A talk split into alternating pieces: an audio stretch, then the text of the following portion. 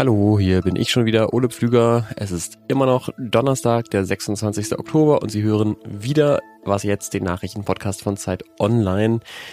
Aber es ist nicht mehr 6, sondern 17 Uhr und deswegen hier unser Update mit den wichtigsten News und Hintergründen vom Tag. Wir sprechen gleich mit unserer US-Korrespondentin über einen schrecklich netten Hardliner, der jetzt Sprecher des Repräsentantenhauses ist. Und Israel hat heute Nacht Panzer in den Gazastreifen geschickt. Redaktionsschluss für diesen Podcast ist 16 Uhr. Werbung. Diese Woche in der Zeit? Die Bücher des Frühlings. 16 Seiten blühende Fantasie. Von gefährlichen Liebschaften, einer Flucht auf dem Mississippi und magische Erzählkunst. Das Literaturspezial zur Buchmesse in Leipzig. Die Zeit, Deutschlands größte Wochenzeitung. Jetzt am Kiosk oder direkt bestellen unter zeit.de/slash bestellen.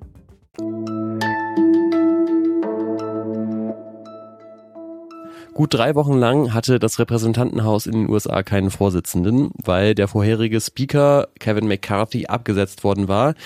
Dem hatte der extrem rechte Flügel seiner Partei, den Republikanern, das Vertrauen entzogen. Deswegen war drei Wochen lang eine Kammer des Parlaments der USA quasi beschlussunfähig. Und das hat auch deswegen so lange angedauert, weil die Republikaner zwar eine Mehrheit haben, aber eine sehr zerstrittene Mehrheit. Denn innerhalb dieser Mehrheit gibt es eine kleine Gruppe, die jeden Kompromiss mit der demokratischen Regierung als Verrat ansieht. Und so gab es in den letzten drei Wochen zwar drei Kandidaten für das Speakeramt, die dann aber alle ihre Kandidatur zurückgezogen haben Congressman Tom Emmer has dropped out of the speaker's race. oder Jordan once again fell short on a third ballot to win the speakership. keine Mehrheit bekommen haben. Das ist jetzt aber vorbei. Die Republikaner haben Mike Johnson zum neuen House Speaker, zum Vorsitzenden gewählt. The People's House is back in business. Ich kannte den vorher auch nicht und falls Sie auch nicht, spreche ich jetzt mit Johanna Roth, unserer US-Korrespondentin, die genauer erzählen kann, wer das ist und was von ihm zu erwarten ist. Hallo Johanna. Hallo Ole. Warum konnten sich die Republikaner nach so vielen fehlgeschlagenen Versuchen denn jetzt plötzlich ohne Gegenstimme auf Johnson einigen? Ich glaube, es haben mehrere Faktoren eine Rolle gespielt. Die ganz einfache Tatsache, dass er offenbar wirklich sehr beliebt ist, das hat man auch so gesehen daran, mit welchem Enthusiasmus viele ihm dann die Stimme gegeben haben, wie sie ihn genannt haben, ihren Freund, einen ehrenwerten Mann und so.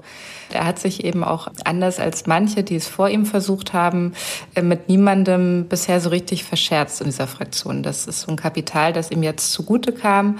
Aber dann natürlich auch eine große Rolle hat gespielt, dieses äh, ja, Gütesiegel, Trump-Loyalist, das Trump versöhnlich ihm verliehen hat, indem er ihm öffentlich seine Unterstützung ausgesprochen hat.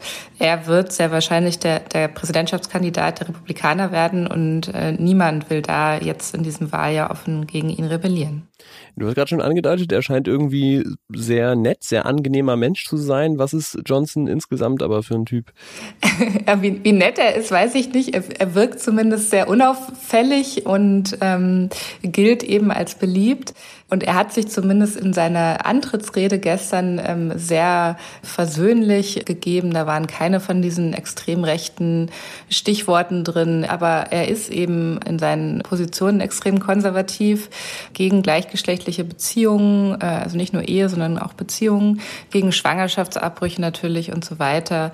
Ähm, er ist auch einer derjenigen, die aktiv versucht haben, Trump dabei zu helfen, damals das Ergebnis der Wahl 2020 zu, zu manipulieren. Er hat natürlich diese Lüge von der vermeintlich gestohlenen Wahl mitverbreitet und er weigert sich, dazu Stellung zu nehmen, ob er diese Wahl als legitim anerkennt und damit Joe Biden als Präsident. Trotzdem hat er ja angekündigt, in seiner Antrittsrede gut mit den Demokraten zusammenarbeiten zu wollen. In your heart, you love and care about this country and you want to do what's right. And so we're going to find common ground there. All right?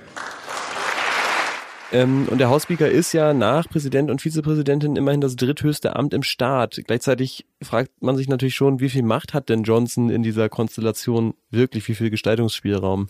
Also diese Hierarchie, der, der, das dritthöchste Amt im Staat, das spielt ja vor allem in dem Fall eine Rolle, dass sowohl Präsident als auch Vizepräsidentin nicht, nicht amtsfähig sind. Macht hat er vor allem dadurch, dass der Kongress ja die Hoheit über die, die Staatsausgaben hat. Ohne den geht nichts in Sachen weiterer Ukraine-Hilfspakete zum Beispiel. Und da hat Johnson bereits erkennen lassen, dass er da dagegen ist, wie ja auch Teile seiner Fraktion und wie auch gerade eben die extreme Rechte. Allerdings, ja, in wenigen Wochen läuft dieser Übergangshaushalt ähm, aus, also diese, diese Frist äh, vor einer Haushaltssperre. Und da wird man dann nicht drum rumkommen, eben doch mit der Regierung zu verhandeln. Über so einen Deal haben haben die extremen Rechten in der Fraktion ja auch den vorherigen Sprecher abgesägt, Kevin McCarthy. Und wir werden sehen, wie lange Johnson sich dann ihrer Gunst sicher sein kann. Ja, das zeigt sich dann, wenn es zur Sache geht. Vielen Dank dir, Johanna Roth. Gerne. Eine der großen Fragen der letzten Tage ist, kommt sie jetzt oder kommt sie später oder kommt sie überhaupt, die israelische Bodenoffensive im Gazastreifen? Für die Menschen im Gazastreifen ist es eine Frage des Überlebens und auch innerhalb Israels wird heftig diskutiert, ob so eine Offensive gerade wirklich klug wäre. Darüber sprechen wir dann morgen auch in der Was jetzt Folge. Heute am frühen Morgen hat es aber erstmal so gewirkt, als würde es jetzt doch losgehen. Die israelische Armee hat da grau verkrisselte, pixelige Satellitenbilder veröffentlicht von Panzern, die über die Grenze rollen. Es war dann aber doch nicht der erwartete Großangriff. Stattdessen hat das israelische Militär von einem begrenzten Panzervorstoß gesprochen und es gibt an, dass dabei Terroristen und terroristische Infrastruktur angegriffen worden seien, zum Beispiel Abschussrampen für Panzerabwehrraketen. Und die Armee schreibt auch, dass diese Aktion eine Vorbereitung für, Zitat, künftige Kampfphasen war. Was noch? Heute ist ein neuer Comic aus der Asterix-Reihe erschienen. Der heißt Die weiße Iris und allein in Deutschland liegt die Auflage bei 1,7 Millionen und trotzdem ist er wohl stellenweise jetzt schon vergriffen. Der Erfolg ist also offenbar sicher und ein neuer Asterix-Band zieht sogar immer den ganzen Comicmarkt ein bisschen mit. Woran das liegt, habe ich nur eine Hypothese für. Zum einen dieser Kampf der unbeugsamen Gallier gegen das römische Imperium. Es ist halt eine David gegen Goliath Geschichte und die werden eben niemals alt. Das ist der erste Teil der Erklärung, aber vielleicht liegt es ja auch daran, der Comic spielt zwar in der Antike, aber es werden immer auch recht zeitgeistige Themen verarbeitet. In Der große Graben zum Beispiel, ähm, das ist ein Heft, das 1980 erschien, ging es um ein Dorf, das wie Berlin damals in zwei Hälften geteilt war. Und in dem jetzt neuen Weiße Iris Comic heuern die Römer einen Coach an, der die Kampfesmoral der Legionäre heben soll, beziehungsweise soll er ihnen beibringen, besser mit ihren ständigen Niederlagen umzugehen.